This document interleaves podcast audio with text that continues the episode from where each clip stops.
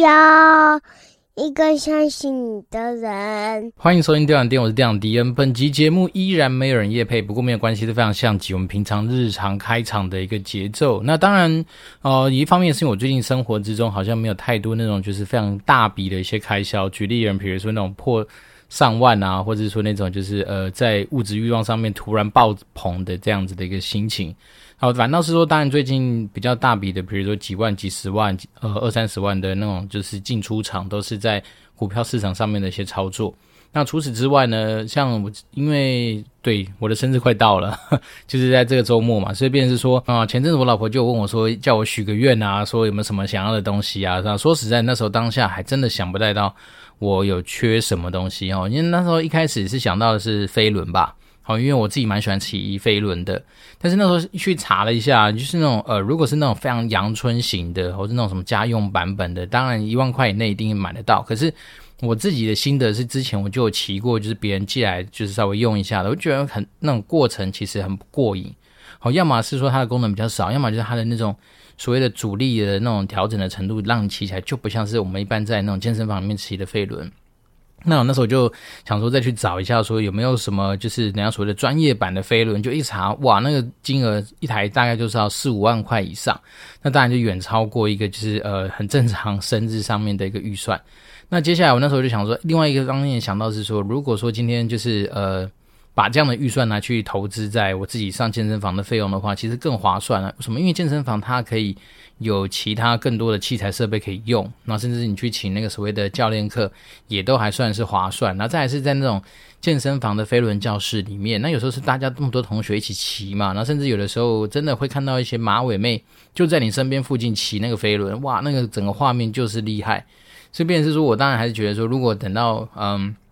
相对啦，我们就是更加的比较呃放心，能够出门的时候，我当然还是希望能够恢复我那个健身房之前的会员资格，然后再回去踩健身房的飞轮。所以那时候就想说，把飞轮给稍微就是放在呃什么，就是我的最爱的清单里面，但是应该是不会去做任何的消费。那接下来就想说，诶，有没有可能去看那个什么律动机？好，因为那时候律动机感觉很炫炮嘛。好，包括像我的那个研究所同学叶阳，好，本身一个很知名的部落客。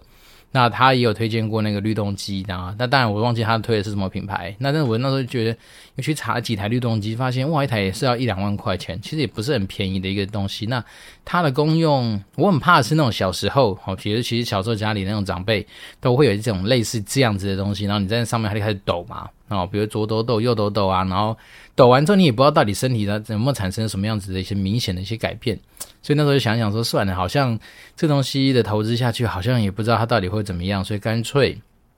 那就来回到我们自己游戏的世界去做一些思考。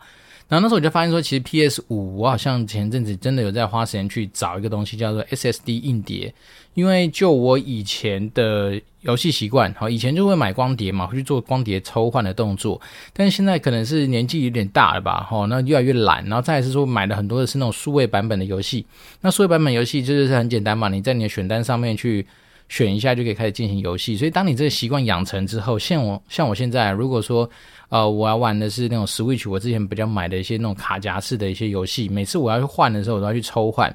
我就觉得有点烦躁，哦，当然那个整个过程才几秒钟的时间，可是有时候你必须要从沙发上，你处在一个相对像是你人家说的，嗯，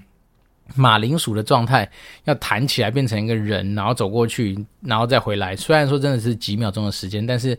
做到这样的姿势转换，这样的热量消耗，对于一个肥宅来说，其实有时候真的是还是会蛮懒的。那当然，所以变成说，我们现在其实用很多都是那种所谓数位版本的游戏。那当数位版本游戏多的时候，你自然你的那个硬碟空间就需要有一定的那个程度嘛。那像 PS5 它内建的硬碟空间，我不能说不够，可是我不知道为什么我自己的游戏其实放没几片，我觉得。呃，每次现在他都跟我讲说，有些什么更新的时候，我就需要必须要去删游戏，或是说很多时候那种大的游戏，哈，比如说 NBA Two K 二零二一二二，然后放个几个，你基本上就快要满了，所以导致说我现在就觉得很烦躁。那刚好那是前阵子就在看说，诶，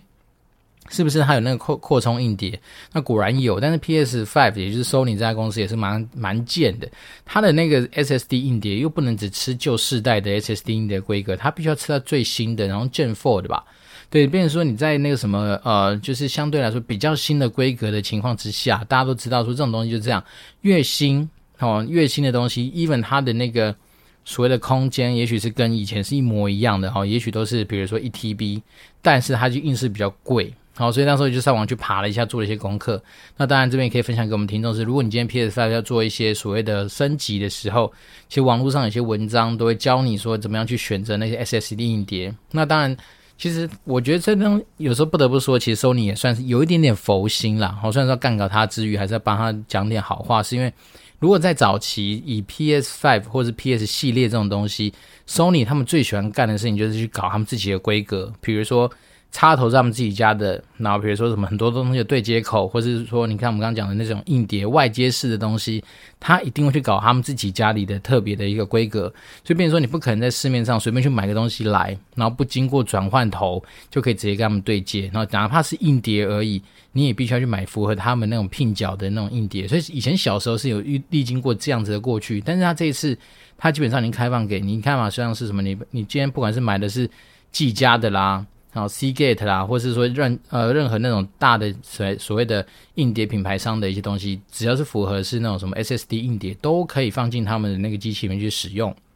所以光这一点，我觉得某方来说，也是让我们在做这种所谓的主机的扩充上面多了一点选择。好，那当然我那时候就爬了文章的时候，大家也就提醒说，因为 SSD 硬碟它就是也是蛮重散热的，然后再是 PS5 本身它在运作的时候，它其实本身机子也会很热。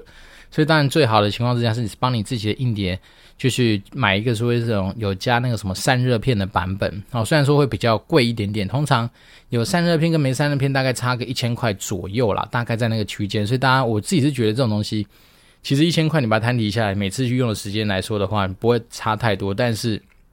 你在你的硬碟挂掉之后，那种影响到你接下来不方便性，你就会觉得，呃，这一千块可能很值得。所以我这时候在挑选的时候，当然我就是属意大概是一 TB 左右。好，那我那时候跟老婆讨论的过程面，其实有一个想法是说，因为这种东西啊，它就是因为现在比较新，所以它当然会比较贵。那当我哪一天以后，even 是 Gen Four 好了，它可能会降价到你可能现在同样的价钱已经可以买到两 TB，到时候你再去换两 TB，其实都更划算。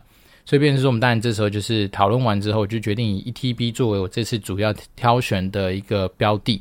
那也就是，当然这任务就大概就是呃百分之八十完成在我手上。我就跟他讲说，我可能看中的是哪些品牌，然后接下来后面的订购就交给他，因为毕竟是他送我生日礼物嘛。那再来是说，准备好了 SSD 硬碟，你一定要搭配相对应要有的一些内容喽，就是变成你必须要去帮自己弄一些游戏来玩。那刚好最近 PS 呃 Plus 他们的服务内容有分成好几个版本嘛，什么最高级、升级跟一般。那我应该会去把自己的 PS Plus 给注册起来，然后升级到它的升级版。好，原因就是因为它一年大概付一二九九吧，然后你大概可以就是玩一堆经典的游戏。好，那我觉得其实说实在是蛮划算的，像什么 Red Dead 呃 Redemption 这种东西，像碧血狂杀，那以前你买一片可能就快一千块。那你现在付一年才多少一二九九的费用，你就可以去玩这些含以外的游戏，哈，比如说像是什么太空战士系列的啦，然后呃，蛮多经典的游戏都可以去玩，那我觉得就很划算。那甚至我可能未来就应该不会去一片一片去买那些所谓的那种就是呃单独的游戏，可能就会透过 PS Plus 来满足我在这个娱乐上面的选择。好，原因是很简单的，就是因为我现在一方面时间没那么多。然后再是大家都知道那种角色扮演类型的游戏，当你今天破关之后，你就会产生很多的失落嘛。然后你也不太可能会再继继续去玩那个游戏，所以变成说，我觉得加入这种所谓的订阅制的这种服务还蛮方便的。是因为我今天就算玩的不高兴，我不想玩了，那我要换别的东西的时候，我的那个转换成本也不会太高。我一般像我们以前随便玩一个，比如说什么呃，举例而言，然后比如说玩。那个什么魔物猎人，好，我可能觉得说，哇靠，他的打击节奏实在是不是我喜欢的，好，我觉得有点慢，有点笨重。但是那时候一片买下去也是几千块啊，对吧？一千多块钱。那现在你如果说假设今天觉得，哎，这订阅内容这个我真的不喜欢，我就换下一个就好。所以我个人会觉得说，其实 PS Plus 这个东西其实对我来讲会蛮方便的。那再是说，本来申请这个服务之后，你就可以享受那种所谓的连线对战的这样子的一个机制嘛。那像我们在玩 NBA 2K 系列的东西。就可以这样子更加的去增加自己游戏的内容。好，因为我记得 NBA Two K 的 My Team 系列，你如果能够连上网去玩，你可以解锁一些特别的成就，或是得到一些特别的一些奖励。那这些东西，呃，零零总总加起来，我觉得就是蛮划算的。就是你一年大概就是多一片单机游戏的钱，但是你可以玩到很多的内容。那搭配我们的 SSD 硬碟这样的扩充性，那当然我就可以去选择说，哎，我可能可以一次可以 download 个三三四款游戏，然后玩一玩觉得腻，也就会把其中一些删掉。那我觉得这种东西会是一个，呃，我自己最近可以想象得到说，对于我生日以后。我在游戏行为上面的一些转变，那当然也是把它分享给就是精打细算的玩家们。如果说你今天真的觉得想要成为一个相对嗯、比较懒散，然后比较不用花那么多时间去啊、精算说每一片啊你要买多少钱啊，等特卖会啊，或是有时候不小心错过特卖会又不能玩的话，那我倒是觉得用这样的订阅服务，然后搭配一个大的空间。算是一个应该算是蛮不错的一个准备的，所以我个人就是觉得还不错，可以分享给我们的听众来去做一个参考。好，那今天不得不说啊，因为我刚刚就提到说我这个礼拜生日嘛，然后所以变成说今天其实在公司蛮特别的，就是有一群嗯，算是跟我们有一些工作上面往来，或者说有一些就是在平常有一些互动的同事们，就帮我准备了一张生日卡。好，那说实在的，我上次收到这个生日卡，大概也是用好多年来去计算的。好，那当然。等一下，我们后面有时间的时候，我们今天就不只念听众的留言，我们还来念就是人家手写卡片里面的内容，来特别的去好好的感谢我们这一群呃来自于中国端子的一些好朋友。但我不会念他们名字啊，因为毕竟这种东西还是要保护很多人的个资。但是我就稍微念个内容，那也许有听到的人就会知道说，哦，这是他，这是他写的，然后这是他的一些东西。那当然，透过我们这样子的一个声音，在一个不同的时空出现，我相信可能会给他们一些不一样的感受。好，那今天在讲生日之前呢、啊，哦，生日留言之前呢，我想说，今天这一期我们来回顾一些我最近看到一些新闻，然后比较有感觉啦，想说来跟大家做一些分享。就是说，我们平常都是跟大家讲说，你要想办法累积自己的财富啊，你要想办法把自己的年收入变到比如超过百万啊，等等等。但是另外一件事情就是，我们对于被诈骗这件事情也要特别的小心去防范。好，因为前阵子看到不知道是什么。又是某个网红还是干嘛？然后就是带这种类似也是非法吸金吧，或是说就是那种，比如说他们就是谎谎称是可以操作什么某某些什么金融商品，例如说通常都是来自于什么一些期货的一些标的干嘛干嘛的，然后他可能会给你非常高的一些所谓的利息。啊，但是你可能就是因为食髓知味嘛，哈，也许你本来只放十万，好，他真的发现说，哇，他一次就是可以配给你十趴或是二十趴的利息，那你可能就会十万一下就变一百万。那甚至那时候我看他的受害者名单里面还有人说到说，好像他有些人是投资了什么两三千万进去里面。那有时候我就觉得这种东西，嗯，这样讲，我觉得这种东西要能够避免，其实最简单的一件事情，当然就是你尽量。哦，不要去找到这种所谓的，不管是来路不明，或是说你可能觉得你已经很认识他的，然后你把钱交给他，那他是可以透过一些时间利差来去产生你这些东西的一些呃，比如说你的利润上面的回报。那如果说你能够认认知到这件事情的话，你至少在第一步先踩刹车，应该就可以避免掉后面很多的事情。那当然，这个东西核心的观念就是不要贪呐。好，因为我觉得有时候人就是这样，总是会希望说能够在越短的时间之内。成为那个天选之人，然后让自己的财富能够产生一瞬间的暴击，这样子的快感。当然，我知道我自己人生如果财富要能够大量的累积，也是需要透过一些暴击。可是我们所谓的暴击是相对合理情况下的暴击，而不是像这种就是有一点点可能真的太投机，或是真的是比较贪心的做法。那当然，那时候我看那个报道里面，他还提到说，他们不觉得这一个人会做到这么恶劣的事情，因为看他什么好像。举例啊，比如他说那时候好像有说，什么他的什么呃，FB 里面都是充斥着一些相对比较平淡啊，或者热心公益的一些内容啊，然后再是说他还有什么吃斋念佛啊，然后什么每天都有什么静坐啊，什么打禅啊等等等，所以不太像是他们一般认知到说有些那种就真的是来吸金的哦，可能没没两下就被炫富啊，然后去那种什么夜店，然后就是开什么香槟王，一次开个二三十瓶之类的这样子的一个状况，所以他们那时候就选择相信这个人。诶，我觉得觉得。人有时候被骗，吼，真的也不能怪别人啊。因为说实在的，我们都知道，其实你在 Facebook 上面看到的那些照片，或者你可能看到他 Line 上面的贴图，等等等，这些东西都是做得出来的。然后甚至说实在，你又不是一个一天二十四小时的直播，然后让他的所有生活的曝光在你前面，这些东西都是可以演的。然后包括像我以前在上那种所谓的社群行销相关的一些课程的老师，甚至都会教我们说啊，你在发文的时候，你那一张照片的角度啊。那文案要怎么去撰写啊？那你可能这次设定的主题，或是你的那个目标的取向是什么？所以变成说，很多时候我们看到的一些资讯，它本身都已经是被包装过的嘛。那再是说，如果他今天真的就是一个像是有目的性要来去，我们不能说诈骗哈，但是他我相信他本质应该就是诈骗啦，因为毕竟你要他的喜，他要你的本嘛，所以变成他本本质上也是种诈骗。好，那当他今天要知道。要能够骗你这么多钱，这些东西的功课，他肯定会做，他肯定会想到。所以，变成是说，有些人在这时候去讲到一些理由，你听到你不觉得很荒谬吗？好，所以这这种东西，当然一切的一切都还是回到说，就是人不要想的很多东西要一夕致富。好，因为虽然这这东西是一个大家应该耳熟能详的成语，但是越是有这种一夕致富的概念。那我觉得你还不如真的就去澳门走一波，因为澳门怎么样算你的胜率四十九点多 percent 还算是 OK。好，举例来说，应该是比起你今天去呃，以为你找到这样子的团体，找到这样子的人，好，然后像那个他还说那个人什么，是因为类似来什么悬壶济世啊，就是意思说他。对他来讲，什么钱金不是很重要，他只是想要把他这些东西理念或者什么分享给大家。好，那我讲真的，如果你真的想要分享给大家或教大家，你就好好教嘛。你为什么要让大家把钱放在你那边？那你这根本就不是教啊，你这是叫什么代操嘛？那说实在的，如果说你今天真的这么猛，老实说，你也不见得会去做这件事情。所以我觉得他其实很多东西还是有他很多不合逻辑的地方啊。不过每次看这种新闻的时候，你就会觉得很荒谬，就是说为什么有这么多的。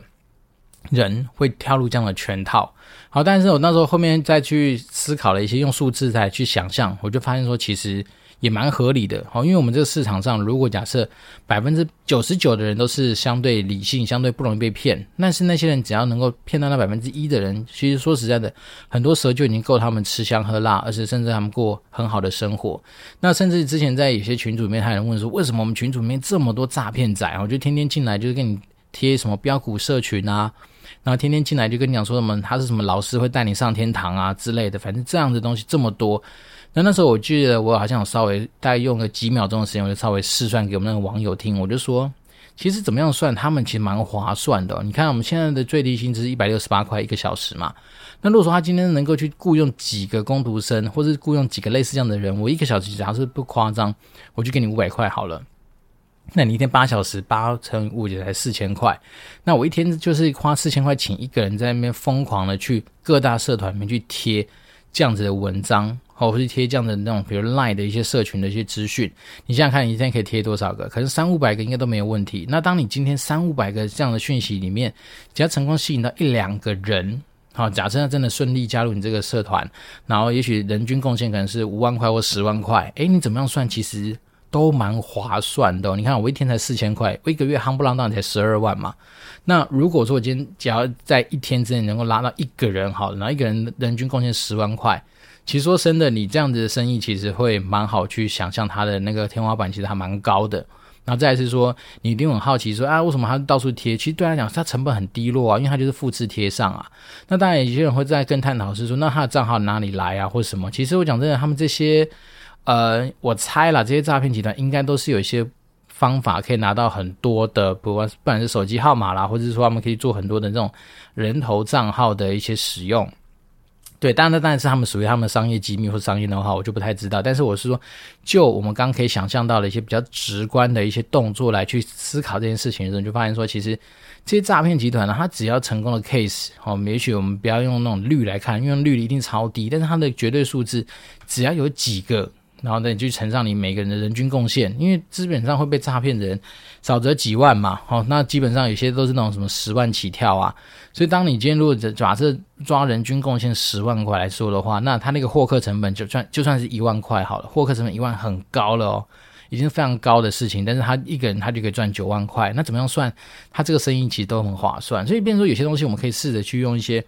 比较常理的一些数字稍微去推论，你就知道说这东西本来就有它的市场。那当然也因为它面临是高风险嘛，哈，因为比如说你今天是被容易抓到，那抓到之后，当然我不知道台湾的那种刑罚判得重不重，但是我老实说，这东西真的是很不可取，是因为很多人一辈子的所谓的什么退休金啊，就是这样被骗走嘛。那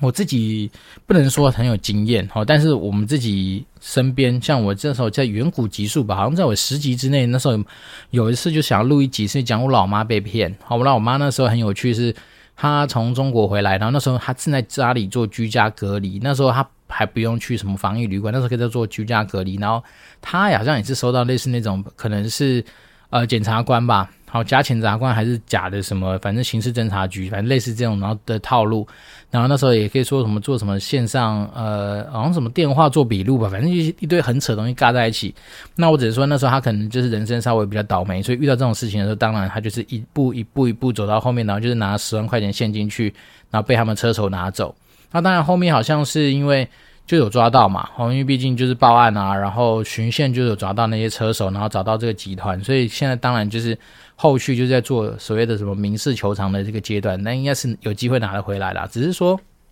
以我们老妈的 case 来说，这东西当然就是诈骗集团利用一个人的一种恐慌的心理嘛，因为这任何人接到这种，比如说公家机关哈，尤其是那种法制啊，或者是什么情报相关的一些单位，都会比较紧张。好，所以这种当然有时候就是变成是说。以我们现代人怎么样去防范这件事情，我倒是觉得什么呃，好像是一个反诈骗专线吧，真的是蛮值得去打一打的。因为那时候我记得我老妈可能也是因为长期在中国，她比较疏于防备的。那像我们现在台湾的话，有的时候我接到这种电话或者接到这种状况。我应该都会先跟他哈拉玩一下，然后马上就去做一个就是什么反诈骗电话的一个咨询。那我以前的经验来说的话，基本上你只要把那个电话号码，或者说把你先你得到一些资讯拿去问，他们大概很快就会告诉你说这东西是诈骗。好，所以变成说，我觉得这种警觉心在这个现代诈骗横行的情况之下，不能不防范。然后再来是说，像我自己、我老婆，或是我最近有些好朋友，他们的 FB 账号、LINE 账号。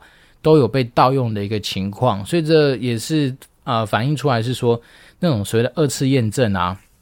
或甚至用那种所谓的一次性金钥的那种就是 OTP 这样的防护机制，我我个人啊，身为以前是暴雪的 PM 的自己来说的话，我个人觉得蛮重要的。好，因为像我们以前 BelleNet 也是有要去弄一个 Authenticator 的一个设定。然后这个东西它当然就是有它的目的性在，好，那我们现在其实比较大的就是什么 Duo 啊，或者是 Google 自己有出自己的 Authenticator 啊，然后暴雪也有啦。反正呢，Duo 那些东西他们就是呃，算是做我的，我觉得我个人觉得应该算是做的相对来说蛮方便，而且蛮蛮强的一个防护吧。因为我最近听到案例，是我朋友他甚至用了所谓的二次验证。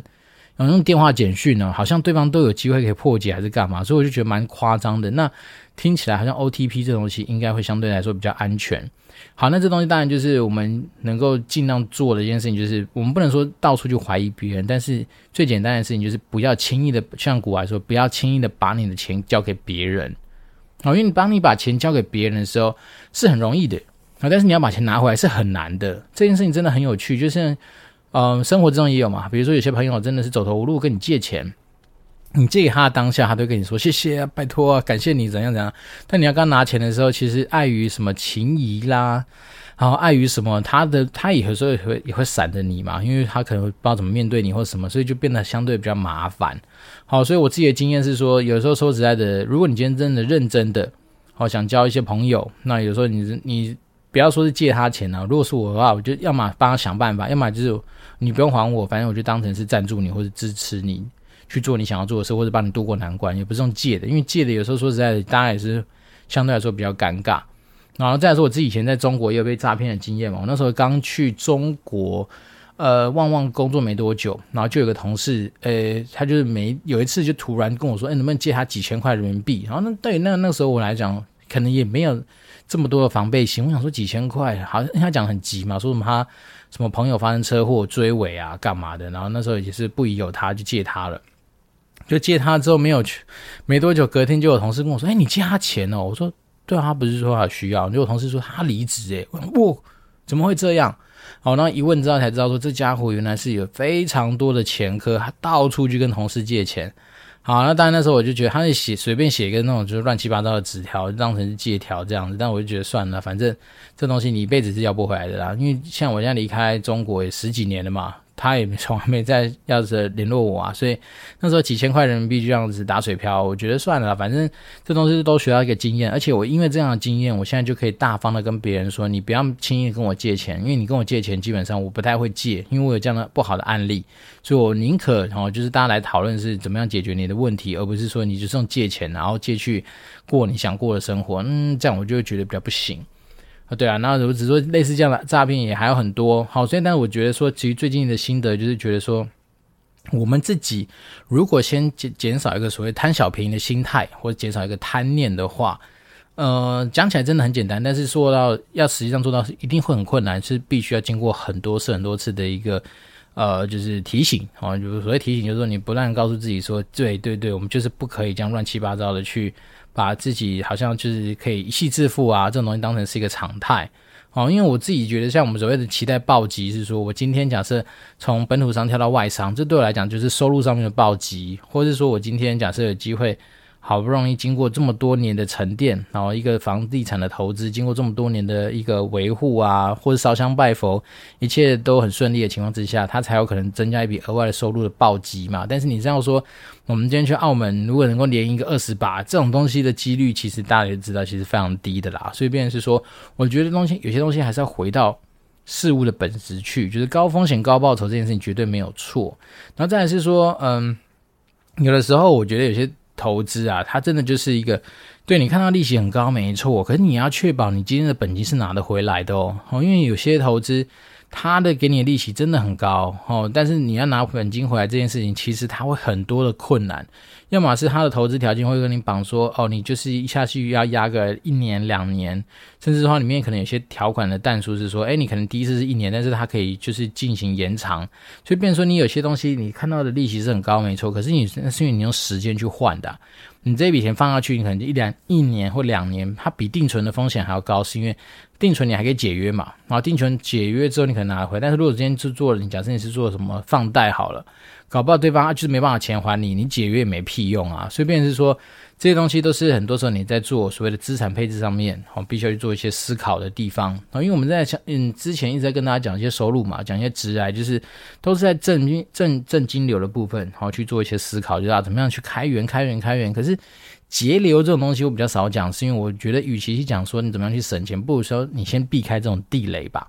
好，因为说真的，很多人都会在投资的时候会换成所谓的投资脑袋。那我今天把钱交给别人投资，对，我是投资，我不是花钱，我是把这钱交给一个人，然后又让我钱更有钱。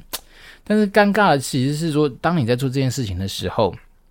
可能因为你的背景资讯不足，可能因为你本来就已经。掉入了那个他们所设计好的一个游戏里面，所以当然你可能到时候就是血本无归。好，那这边再另外讲一个所谓的诈骗，我不我也不知道他确不确定是诈骗，但是有几个新闻案例一定是告诉我们他就是诈骗嘛。例如说投资海外的房地产，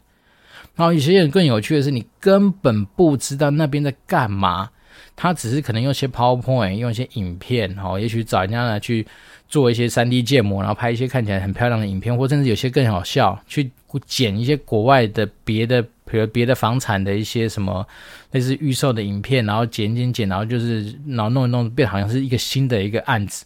那利用这样的方式来去骗那比如说国内的投资人，所以像有时候呃，因为这种东西很有趣啊，像我之前好像在新一区工作的时候，星光三月吧，那时候好像有办什么类似那种什么海外房地产投资的，然后那种博览会还是什么会，反正就是一个。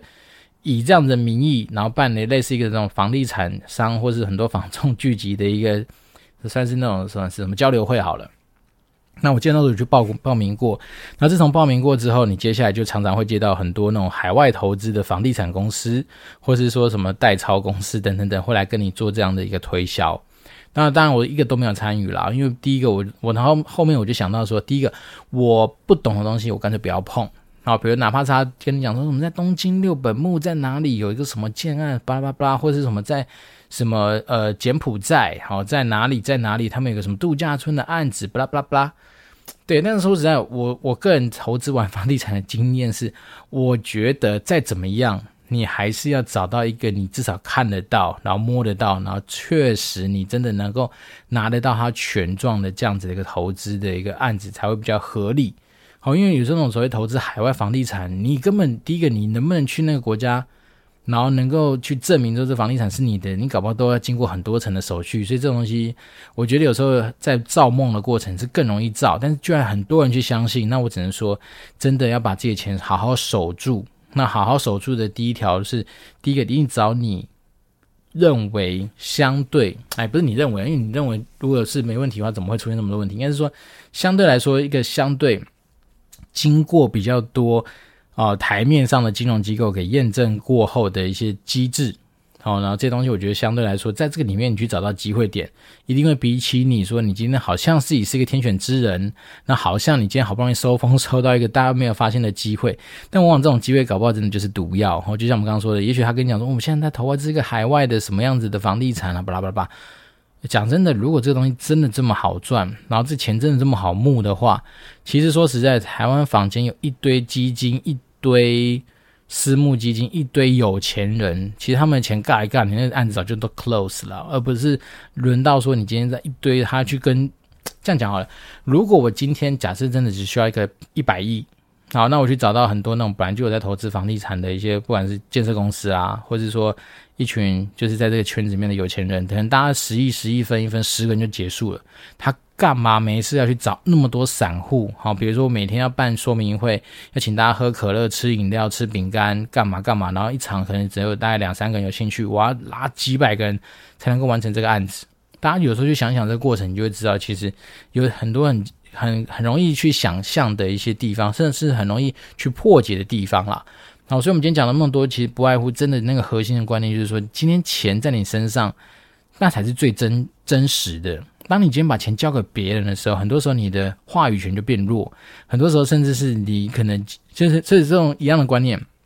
很多人说，今天银行让要让银行怕你，就让银行把你钱借给你。哦，他 他借给你的时候，他反而比较怕你。但，很多人会说啊，我不想要欠银行钱啊，因为我欠银行钱的时候，我可能要怕他。不是啊，当他今天借钱给你，他反而怕你，因为你不还他钱的时候，他就算拿你的命走也没用啊。所以，变成说，我觉得很多东西还是回到最基本的道理上面去，就是我们要守住钱这件事情。哦，我今天讲的不是说你今天去比较来比较去，然后养乐多做找到一罐六块钱，然后可能一般卖八块钱，省那两块钱，不是要讲这种事情，而是说你今天至少你要去让那种。呃，可能来骗你的钱的人，可能来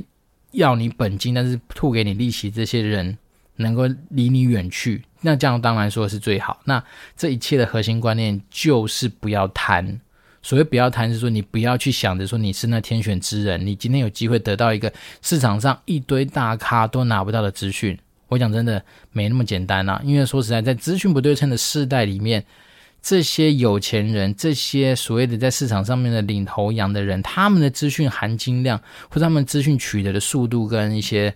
呃管道，绝对比我们这些一般的散户菜鸡，甚至是呃没听电玩店的观众来的更多多很多。好，所以变成说，我们就 even 说，我们就已经跟大家讲说，我就是在。善尽一个所谓资讯搬运工的角色，可是我们也只能说，我们有些资讯啊，其实对比他们那些人来说，你其实还是差的非常的遥远啊。好，那我们今天这一集啊，就是说还是要回到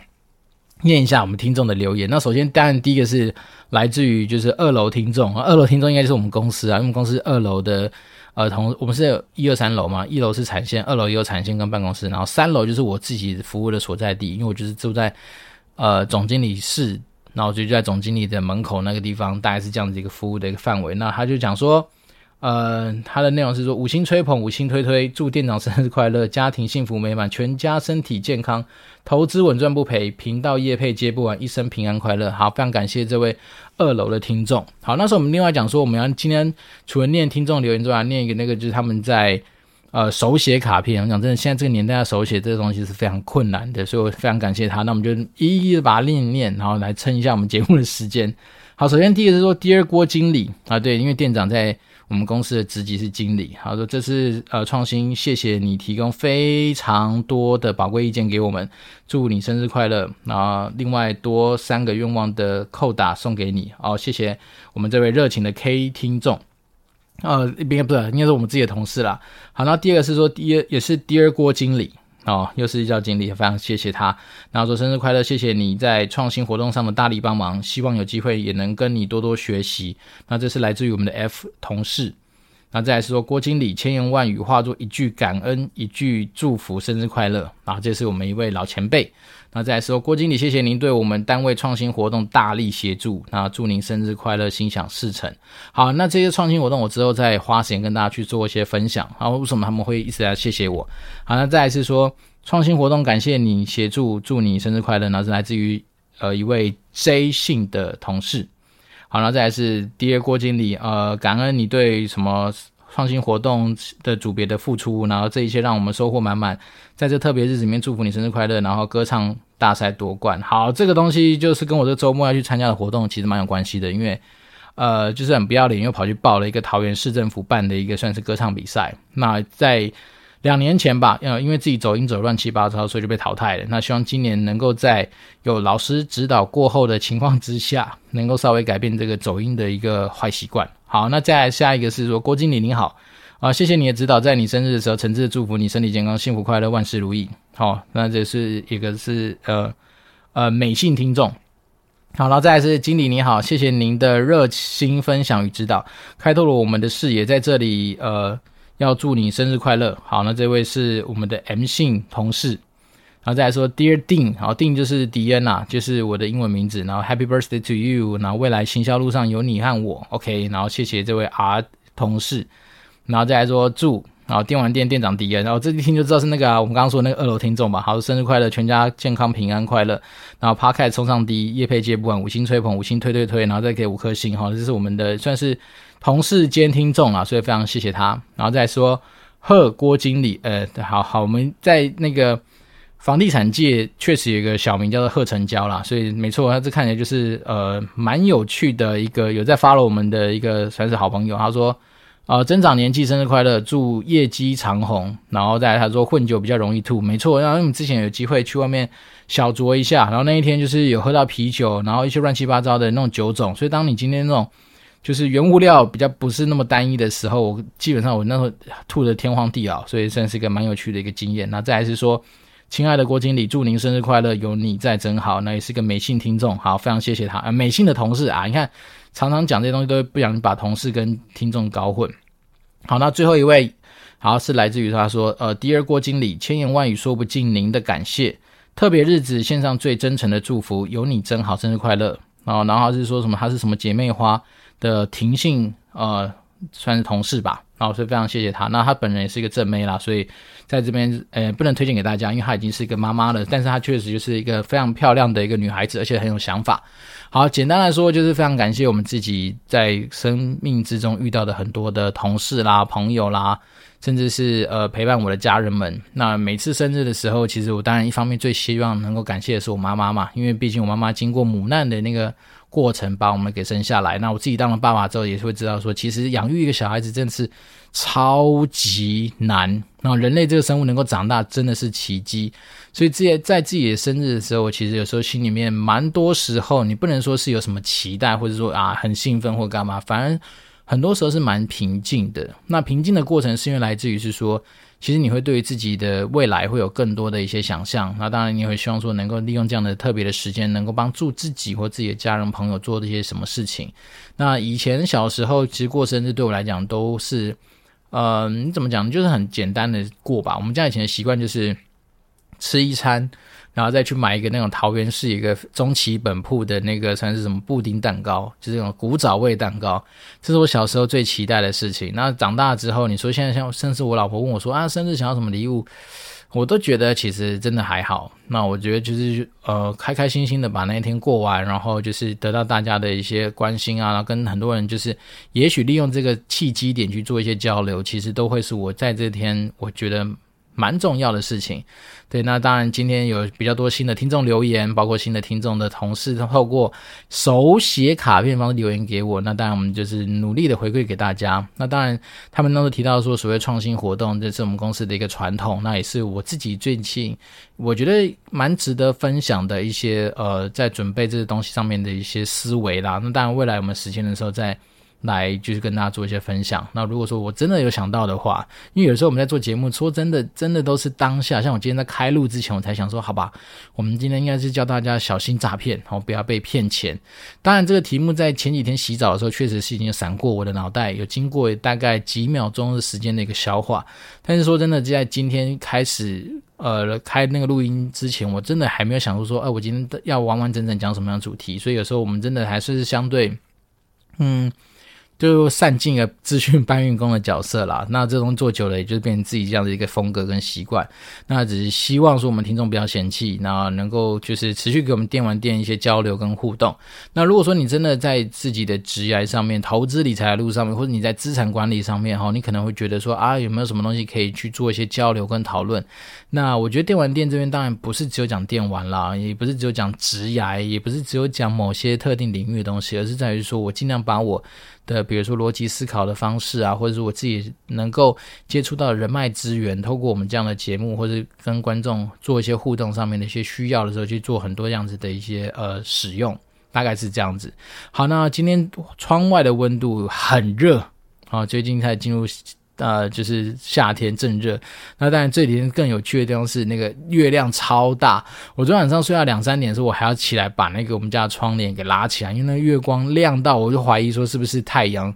然后提早升起，所以变成这几天比较特别的地方是真的那个月亮非常的圆。但是当然可能也是因为跟现在就是六月农历六月十六嘛，然后接下来就十五十六，这时候月亮相对大的可能有关。那当然我觉得这是个很特别的时刻，因为我最近看到很多人在脸书上面去分享那种月亮的照片，这是蛮特别的一个现象啦。所以呢。